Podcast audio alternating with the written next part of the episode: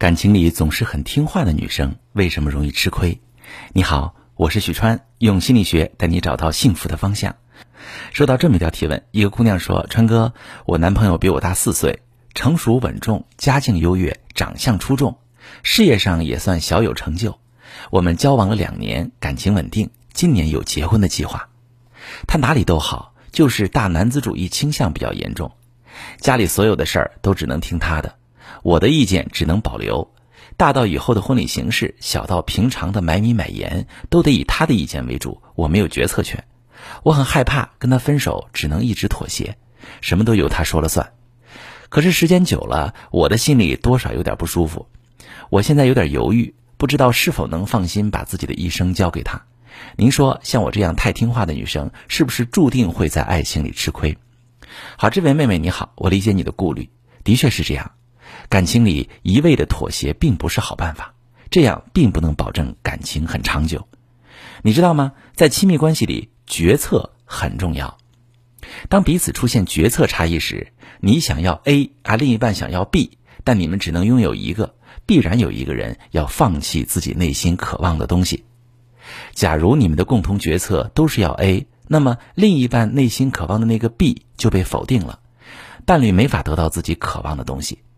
那如果你们的共同决策要是 B，你内心渴望的也会没法得到。这种决策哈，看似是谁听谁的问题，只要有人愿意迁就就行。但是对感情的影响非常大。我举个例子，假如你性格内向，不知道怎么和人去争，你父母中一方比较强势，小时候提出要求总被父母强势的否决，当你长大之后，就容易形成不配得感。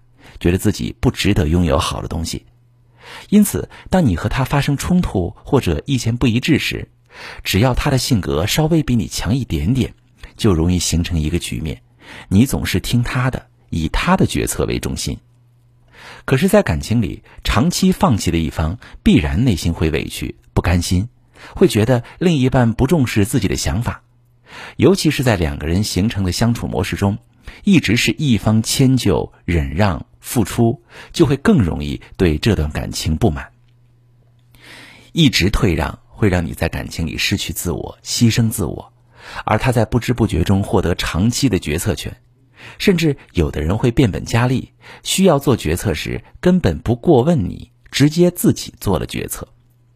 这时你会觉得他从来都不迁就我，从来都不重视我的想法，他自己总在想自己要什么，根本不顾我的感受。于是，在一次次的压抑中，总有一天，你被压抑的感受会爆发，萌生离开的想法。其实，一个良性的相处模式里，不应该有一直要求一方和一直服从的一方，而是能交换角色，有时你服从他，有时他服从你。当伴侣服从你时，哈，你得看到伴侣的牺牲和付出，给他正向的反馈，表达肯定和感谢。当你服从他时，你需要表达自己内在的感受，让他看到你的好。这样的关系里足够坦诚，不会积压负面情绪，感情才会好。而如果一方一直隐忍、体谅、顺从，感情必然会发展到失望的地步，最终就会破裂。所以，朋友们，不是你在感情中一直忍让、一直顺从，你们就会幸福的。相反，这样你心里憋屈，他也会越来越不重视你。如果你也是一个在感情中总是忍让顺从，是一个十分听话的女生，你想摆脱现状，你不希望再这样继续下去了，感情出了问题，你可以把你的情况详细跟我说说，我来帮你尽力分析。我是许川，如果你遇到感情难题、婚姻危机，可以加我的微信，把你的情况详细跟我说说。